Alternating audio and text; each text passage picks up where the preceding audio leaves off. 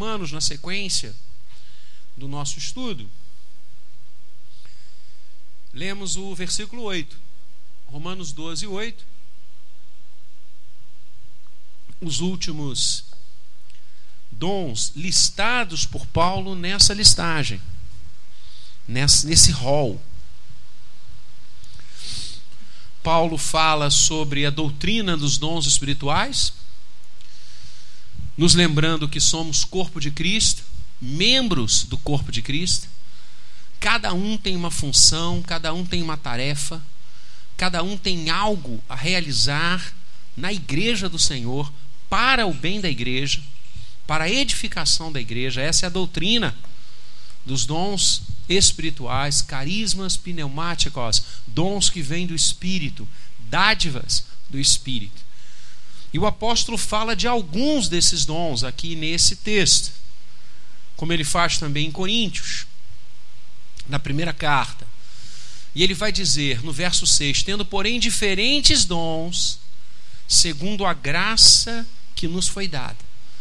Então, a gente tem batido nessa tecla desde que chegamos a esse passo de Romanos, que a igreja não é constituída de ouvintes, a igreja é constituída de membros. Cada membro tem uma função a realizar. As mais diferentes, as múltiplas, as mais di distantes ou próximas. Cada membro da igreja tem uma tarefa. Isso é lindo, porque nos põe como não espectadores, mas protagonistas das ações do reino de Deus através dos dons que o Espírito Santo derrama sobre nós. Por isso a Bíblia os chama de dons espirituais, porque eles advêm, promanam do Espírito Santo de Deus. Não sou eu nem você que criamos os dons. Não somos eu ou você que os estabelecemos. Mas o Espírito é que distribui à medida que a igreja do Senhor tem necessidade. E o apóstolo nos dá alguns elencos, algumas mostragens desses dons. Já falamos sobre profecia, já falamos sobre ministério, hoje de manhã, falamos sobre ensino, e agora ele chega no verso 8, e eu convido você a ler o texto junto comigo. Vamos ler juntos? Ou o que exorta, faça-o com dedicação, o que contribui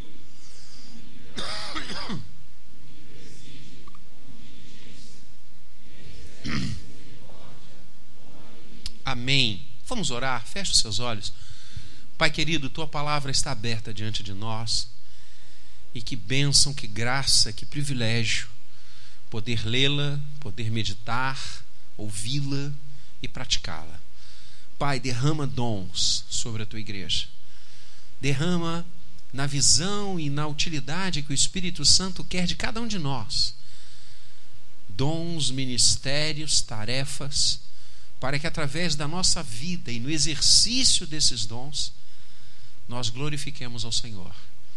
E através de nós, a tua igreja seja permanentemente edificada. Assim oramos em nome de Jesus. Amém. Nesse verso 8, Paulo descreve quatro dons espirituais: o dom da exortação, o dom da contribuição, o dom da presidência e o dom da misericórdia. Nós vamos conversar um pouquinho sobre cada um deles. Começando com o dom da exortação. Paulo nos ensina que Deus derrama sobre alguns de nós o dom de exortar. A exortação é uma chamada à posição.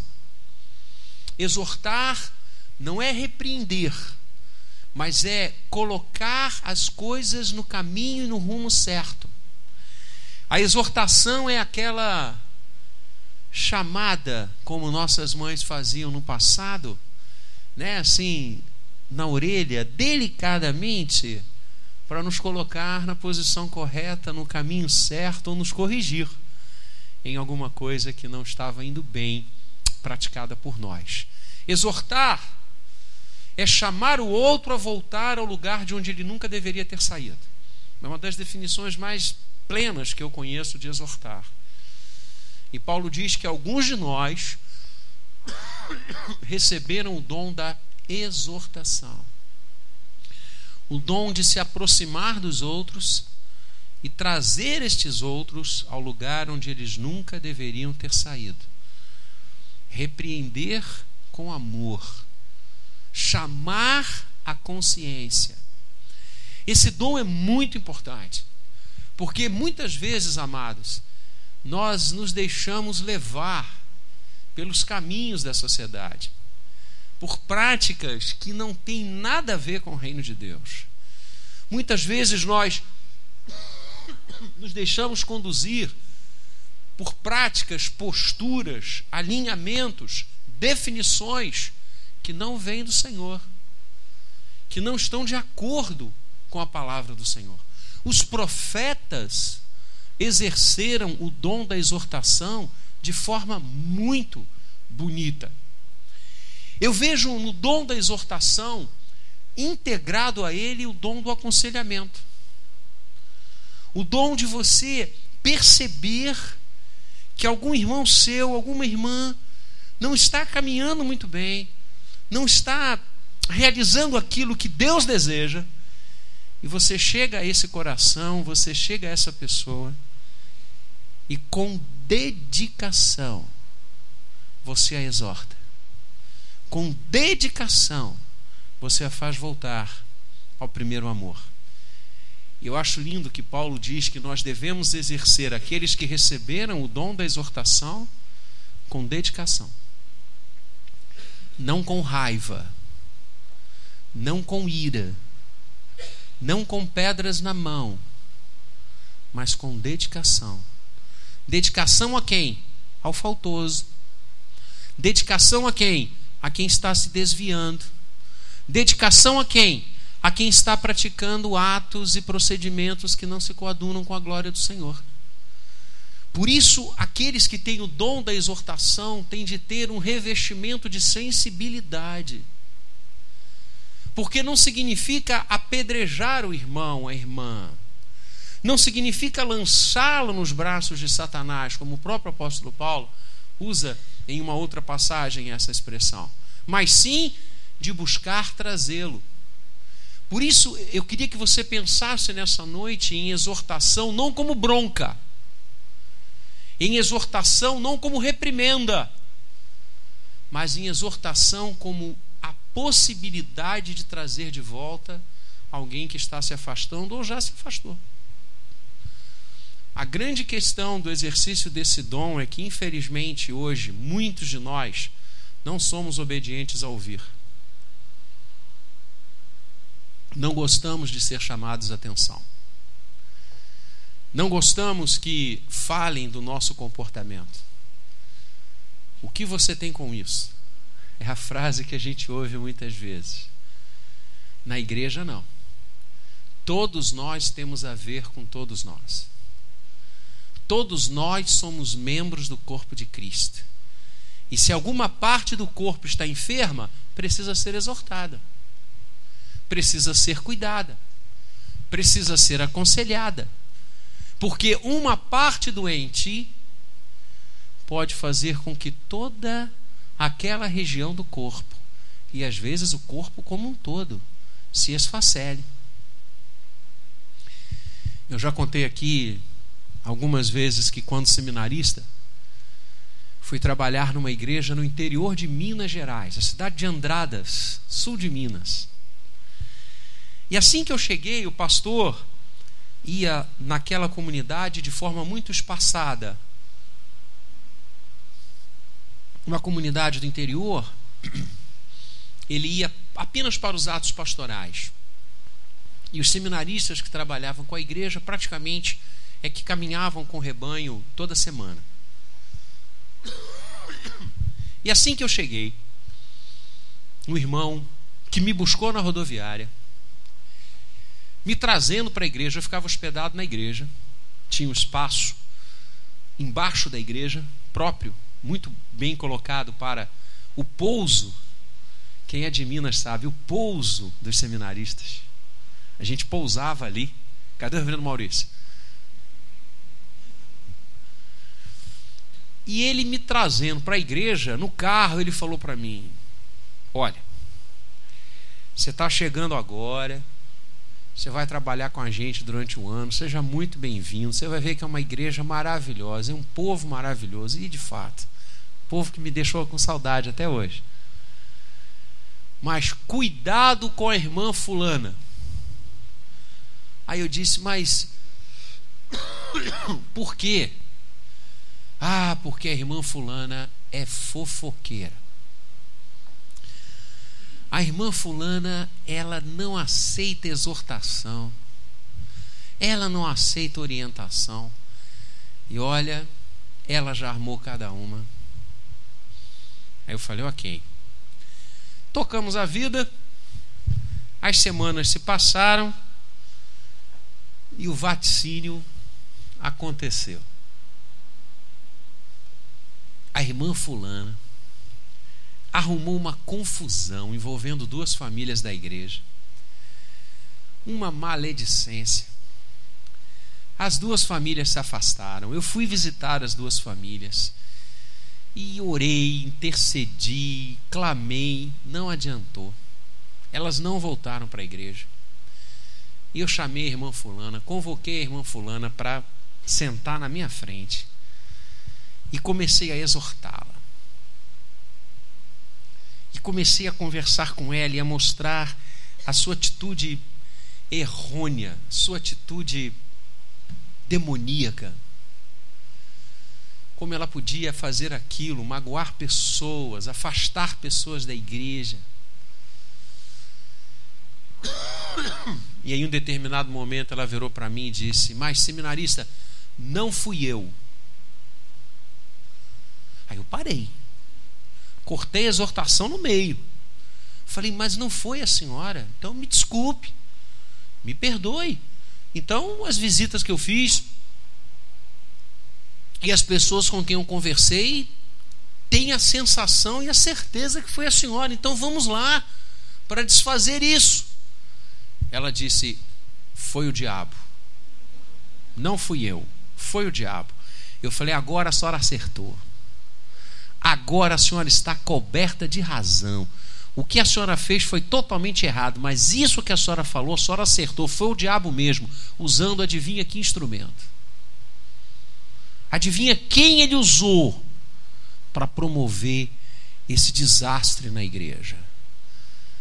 Pessoas que não são sensíveis a serem exortadas, que não escutam, que na visão do profeta é como jogar pérolas aos porcos.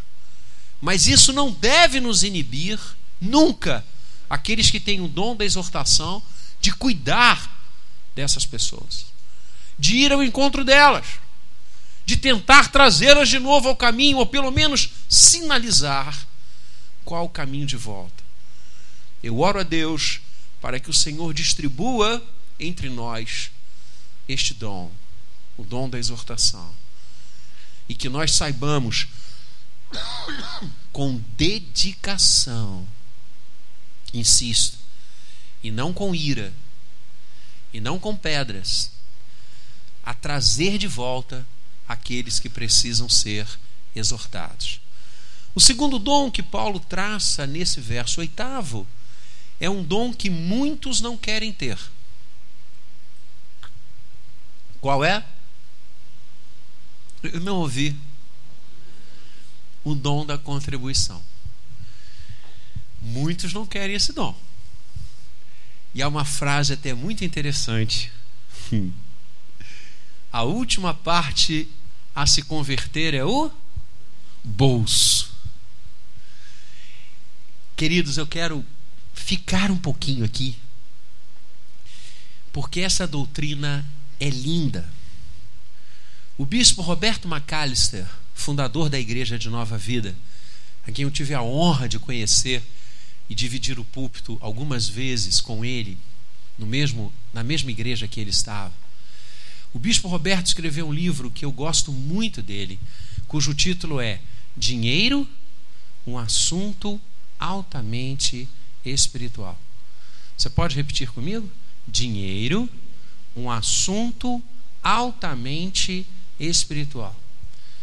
O reverendo Caio Fábio, enquanto presidente da Vinde, Visão Nacional de Evangelização, ministro presbiteriano, então exercendo o ministério na igreja presbiteriana, ele escreveu um outro livro também sensacional sobre isso, chamado Uma Graça que Poucos Desejam. Uma Graça que Poucos Desejam. Eu citei esses dois livros porque o dinheiro é exatamente isto: uma graça de Deus. E é um assunto altamente espiritual. E a contribuição, a contribuição que nós fazemos dominicalmente, mensalmente, a Bíblia chama como dom. O próprio apóstolo Paulo, escrevendo aos Coríntios, ele vai, e, e André leu esse texto hoje de manhã, na hora da, do ofertório, ele vai falar das ofertas que as igrejas da Macedônia levantaram e foram enviadas essas ofertas às igrejas de Jerusalém. Houve uma fome em Jerusalém, houve um período de muita necessidade em Jerusalém, e havia cristãos passando fome, passando necessidade, e as igrejas da Macedônia se uniram, levantaram uma oferta e enviaram essa oferta aos irmãos de Jerusalém. E Paulo diz que esta este movimento que a igreja da Macedônia fez foi uma graça de Deus. Foi um dom de Deus. Por isso, uma graça que poucos desejam. O dom da contribuição. É dom espiritual. É dom do Espírito Santo. Contribuir, trazer ofertas, dízimos, além de ser uma obrigação, no sentido de trazer todos os dízimos à casa do Senhor, é mandamento. É uma graça de Deus. É uma oportunidade que o Espírito Santo nos dá. Está aqui, está no rol de dons. Aquele que contribui, e Paulo avança, o faça com liberalidade. Por que com liberalidade? Porque nós precisamos enxergar que o que temos é de Deus. O que temos não é nosso. Nós somos administradores em nome do Senhor. E o Senhor nos pedirá contas da administração que fazemos das coisas que são deles e que ele nos coloca para tomar conta. Lembra a parábola que fala dos filhos que receberam partes e multiplicaram e fizeram crescer, e o outro enterrou, ele foi chamado de servo inútil e negligente. Enquanto que aqueles que multiplicaram e produziram a 30, 60, 100 por um, são chamados de servos fiéis, zelosos. Dinheiro é um assunto altamente espiritual. E é bom tratar de dinheiro na igreja. Não com essa ótica doentia que infelizmente se propagou no meio evangélico e não só no meio evangélico, mas em várias outras religiões. Essa visão esquizofrênica de que eu e você trazemos os nossos dízimos e as nossas ofertas para angariar alguma coisa. Eu estive recentemente em São Paulo, comentei isso na minha sala, na minha classe. E um grupo de irmãos estava conversando sobre a nova moda agora. Cada hora é uma coisa. A nova moda agora é a seguinte: quanto que você quer receber? Você está precisando de quanto? 100 mil reais? Então faça um pacto com Deus. Traga 100 mil reais. Traga, levante-se agora, traga 100 mil reais. Você vai receber 200. 100 que você deu e mais 100 que você está precisando. Quando você precisa de um milhão? Então levanta agora e coloca um milhão aqui. O dinheiro que você colocar no gasofilácio, você multiplica por dois, daqui a alguns dias você vai receber. E o povo está levantando e levando. O que, que é isso? O que é isso? A fé virou um negócio. igrejas que mais se parecem empresas de investimentos e não agências da salvação, da redenção em Cristo. Dinheiro é um assunto altamente espiritual, não tenho medo nenhum de falar de dinheiro, pelo contrário. Porque eu creio que a contribuição é um dom. É um dom que poucos desejam. Mas é uma dádiva do Espírito Santo de Deus. Você e eu contribuirmos para o reino do Senhor. E eu creio sim, eu creio e a Bíblia fala que o Senhor abre as janelas dos céus. Mas não para multiplicar dinheiro na gente. Ele pode até fazer isso.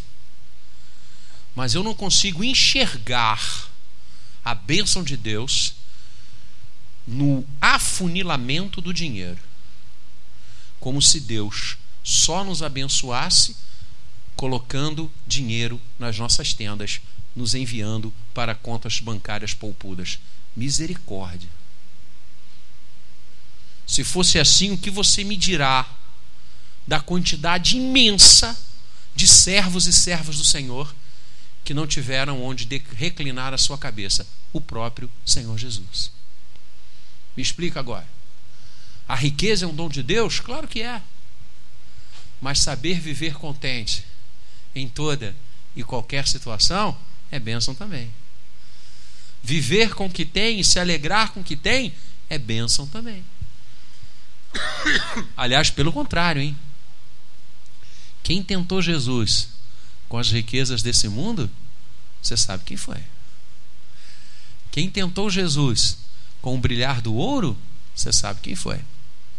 Então, cuidado com essas vozes soturnas que querem plantar no seu coração que bênção de Deus é igual a dinheiro. Eu fico impressionado.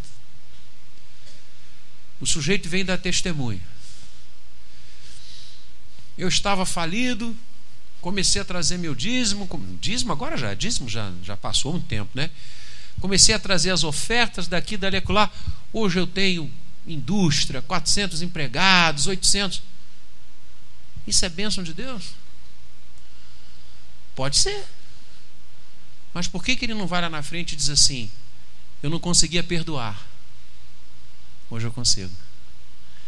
Eu vivia em crise com a minha esposa. Reatamos o casamento. Somos felizes hoje no mesmo teto. Parece que a bênção de Deus é só dinheiro e cura, dinheiro e cura, dinheiro e cura. Se fosse assim, a Suíça era um dos lugares mais abençoados do mundo. Tem sentido essa ótica perversa, mesquinha, absolutamente manipuladora. Dinheiro é um assunto espiritual. Contribuição é bênção, é dom espiritual. Se sinta um privilegiado de poder levantar e trazer a sua oferta, o seu dízimo à casa do Senhor. Sinta-se um privilegiado. Não porque você ficará rico, você já é rico, o túmulo está vazio para dizer isso a você. O Senhor é meu pastor, eu não preciso de mais nada. É a melhor interpretação do Salmo 23 que eu conheço. Aquele que supre as nossas necessidades em Cristo continuará a supri-las. Fui jovem, agora sou velho, e jamais vi o justo mendigar o pão. Deus cuida dos seus enquanto dormem. Aleluia. Eu vou trazer o meu dízimo e a minha contribuição, não para comprar um terreno no céu, mas porque é dom do Espírito Santo, o dom da contribuição, e eu farei isso com liberalidade. Essa é a visão. Contribuo como um dom, como uma graça. Contribuo como um privilégio. E faço não com tristeza, mas com liberalidade. E faço não com lágrimas nos olhos, eu tenho que dar o dízimo. Faço com liberalidade com amor, com dedicação, porque é uma graça que o Espírito Santo derrama sobre mim. Eu conheço irmãos e irmãs que têm exercido o dom da contribuição de uma forma excepcional.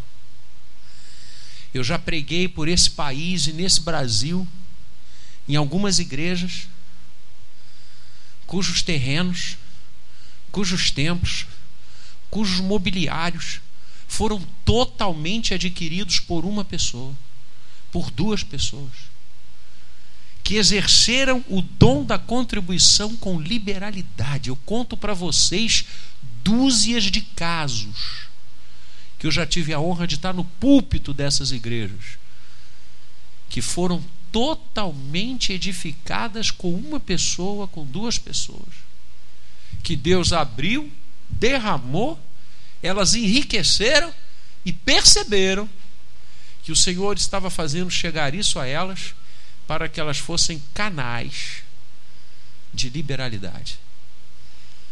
Conheço missionários, obras, pastores, ministérios que são totalmente sustentados por vidas.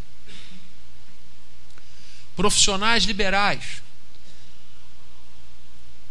médicos, advogados, engenheiros, empresários, assalariados, que colocam como pacto, como propósito, abençoar seminaristas, pastores, missões, plantar igrejas. Que coisa linda! Que coisa linda, isso é dom do Espírito Santo.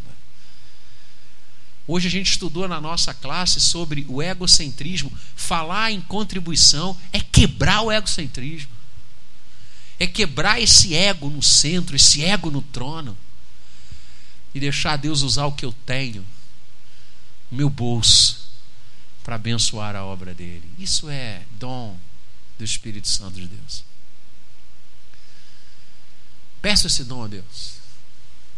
Peça que Deus derrame sobre você o dom de contribuir, de trazer, de ofertar, de dar. E faça com liberalidade. Uma outra tradução possível dessa expressão no grego é generosidade. Essa é a ideia de Paulo. Que você traga não sofrendo, mas você traga com generosidade, com liberalidade, com gratidão no coração. O terceiro dom, o dom da presidência. Vou acelerar aqui. Aquele que preside, o faça com diligência. Diligência é zelo. O que seria o dom da presidência? Eu li bastante sobre isso essa semana de forma muito especial e a imensa maioria, quase que a unanimidade, dos comentaristas que li, apresentam esse dom da presidência como o dom da governança, da liderança. Aqueles que estão à frente, aqueles que exercem liderança na igreja, dos seus vários setores, seus vários departamentos. Então a ideia de Paulo, que ele passa aqui nesse texto, é que há um dom para presidir, há um dom para liderar, há um dom para executar. Dom de Deus dentro da igreja. Mas olha que lindo, aqueles que têm o dom da presidência, aqueles que têm o dom da liderança, aqueles que são separados, chamados e orientados pelo Espírito Santo para liderar, façam com zelo e não o exercício do poder pelo poder. Percebeu? Se Deus deu liderança a você, não pise os outros. Não menospreze os outros.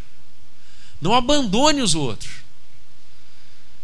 Pelo contrário, exerça a sua liderança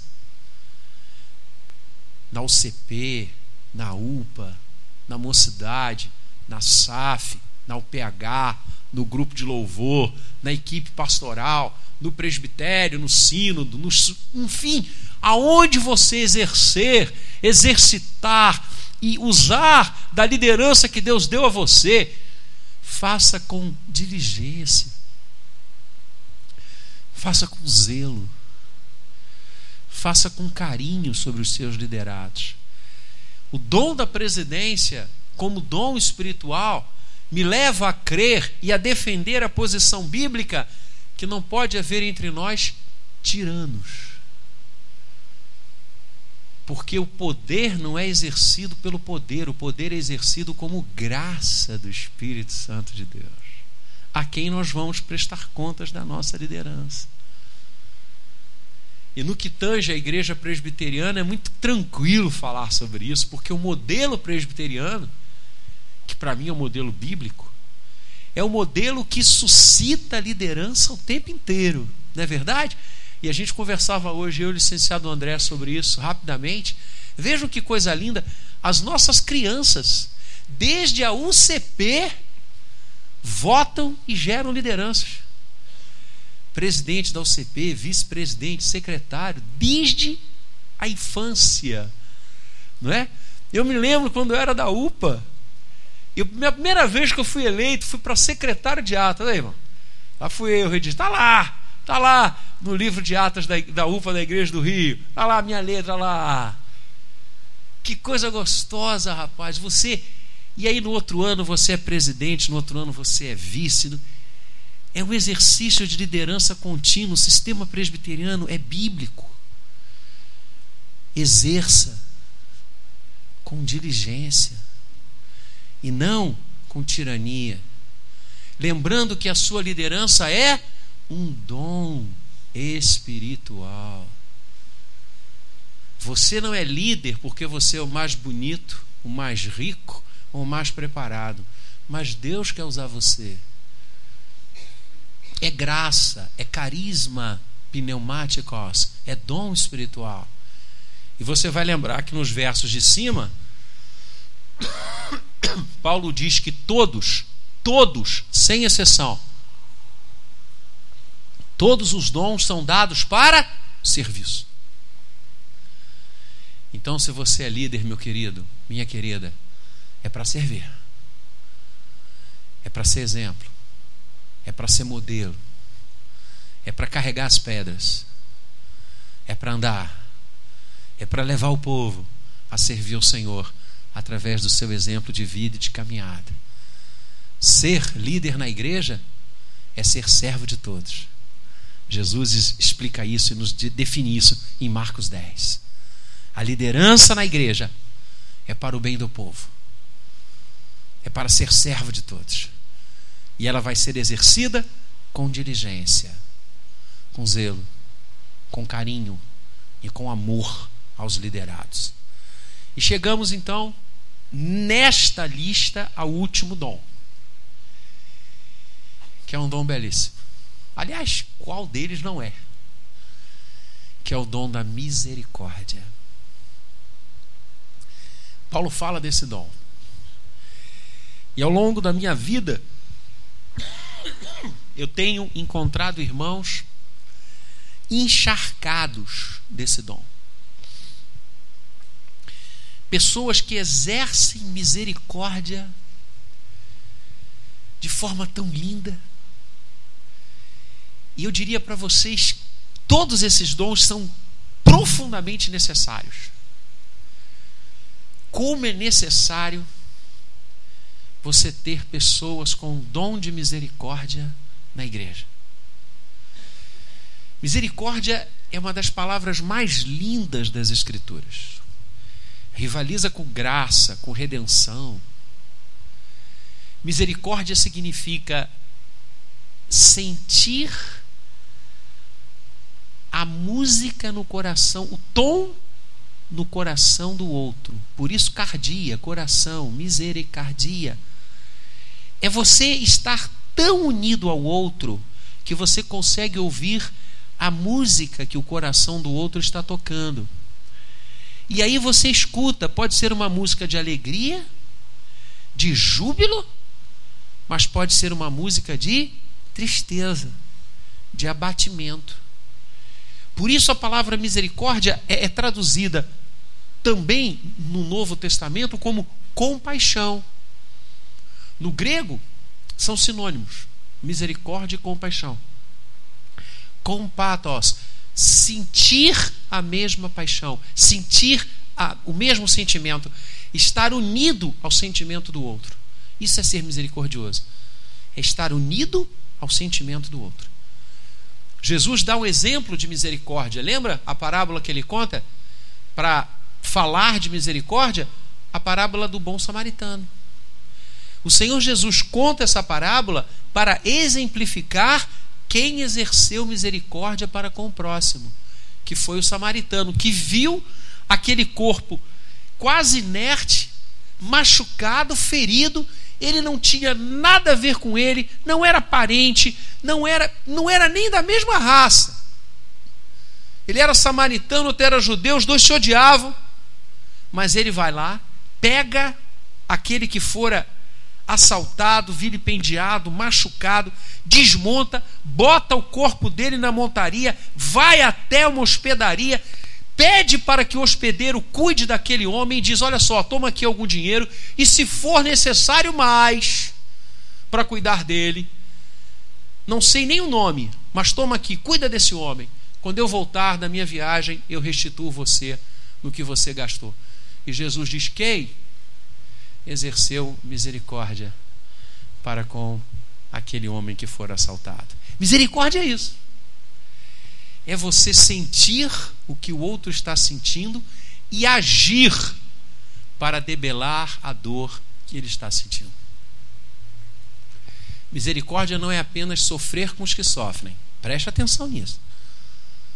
Misericórdia não é apenas chorar com os que choram. Misericórdia é você enxugar a lágrima. É você agir para que a causa do sofrimento do outro desapareça. Cuida dele. Isso é ser misericordioso. Não é só chegar ali, ajoelhar, falar, puxa, coitado de você, você realmente apanhou tanto, mas olha, puxa, tadinho. Isso não é ter misericórdia. Isso é condoer-se com o outro. Misericórdia é muito mais do que isso. É pegar o corpo, levar na hospedaria e falar: cuida dele. Como esse dom é necessário. Principalmente no momento que a gente vive. Voltando para a aula hoje lá da minha turma, de tanto individualismo. Nós vivemos a era do individualismo, a era do egoísmo a era do cada um por si. E se possível, Deus por mim só. Antigamente era cada um por si e Deus por todo. Ainda tinha um pouquinho. Hoje em dia, cada um por si, Senhor, olha para mim. Nós vivemos essa época nojenta, bárbara, vil, onde não, não nos importamos com o outro, não ligamos para o sofrimento do outro. Ainda bem que não é comigo. Quero mais saber. Loucura isso. Não, não, a igreja não age assim, não. O mundo pode agir assim, o mundo já age no maligno, a igreja não. A igreja age com misericórdia, com amor, com cuidado, ouvindo atentamente o que está passando no coração do outro, ligado no que o outro está vivendo, preocupado com o que o outro está passando. E se for necessário, vamos pegar o outro no colo, vamos ajudar, vamos levar para curá-lo. Vamos alimentar, vamos abençoar, vamos dar emprego. É ter misericórdia. Muitas vezes, irmãos, empresários cristãos com vagas nas suas empresas não empregam seus irmãos de fé. Eu estava em Londrina, na primeira igreja presbiteriana de Londrina, imensa, imensa, grande pra caramba. Uma igreja rica,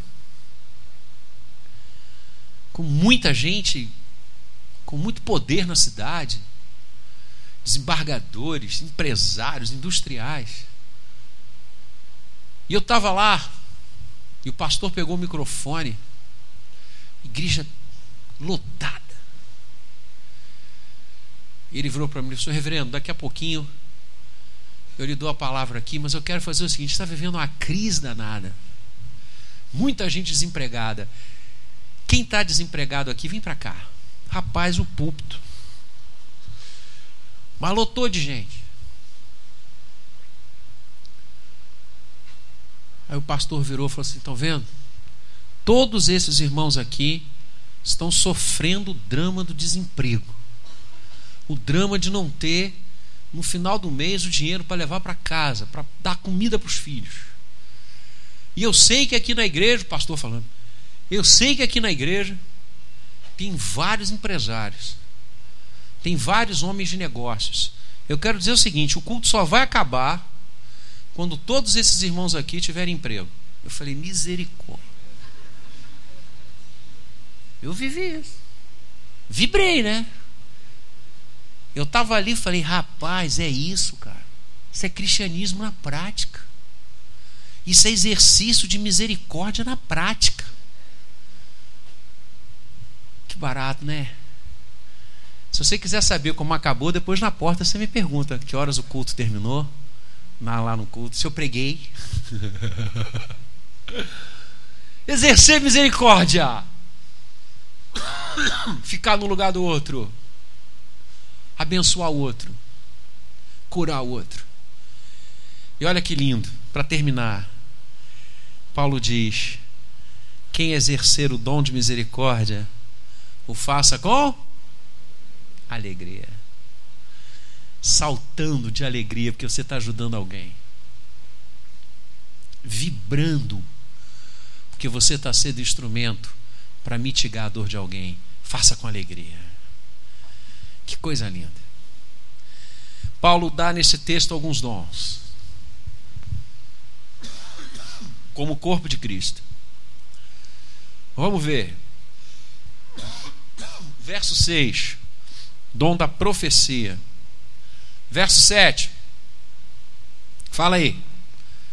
Ministério e ensino. Então, profecia, ministério ensino. Hoje vimos quatro. Quais são? Exortação, contribuição, presidência, misericórdia. Sete dons que Paulo lista. Ele diz que nós exercemos esses dons como corpo de Cristo, certo? Agora eu quero que você pense o seguinte: quem você acha que exerceu na plenitude o dom da profecia, do ministério, do ensino, da exortação, da contribuição, da presidência e da misericórdia. Adivinha quem foi? Jesus Cristo. Ao exercer esses dons, o Espírito Santo faz com que nós reproduzamos, ainda que de forma pequenina aquilo que o nosso Senhor exerceu na sua plenitude. Todos os dons da igreja são práticas que Jesus exerceu. Que coisa linda, cara. Ele pregou, ele serviu, ele ensinou, ele exortou, ele contribuiu com a dádiva maior que ele tinha e possível era a sua vida. Ele presidiu, ele exerceu a misericórdia sem igual. Então agradeça a Deus. Entendeu agora porque somos chamados cristãos? Porque exercemos os dons na plenitude do que Cristo fez. Ele é o Senhor da igreja. Nós somos o seu corpo. Continuamos com todas as nossas fraquezas, mas o Espírito Santo está aí para nos abençoar. Com toda a nossa pequenez, mas o Espírito Santo está aí para potencializar a exercer os dons, os carismas do Espírito Santo, para que a igreja continue, como corpo de Cristo, a cumprir o ministério que o seu Senhor fez e faz através de nós. Deus abençoe a gente, em nome dele. Amém. Vamos orar, vamos ficar de pé. E vamos buscar exercer os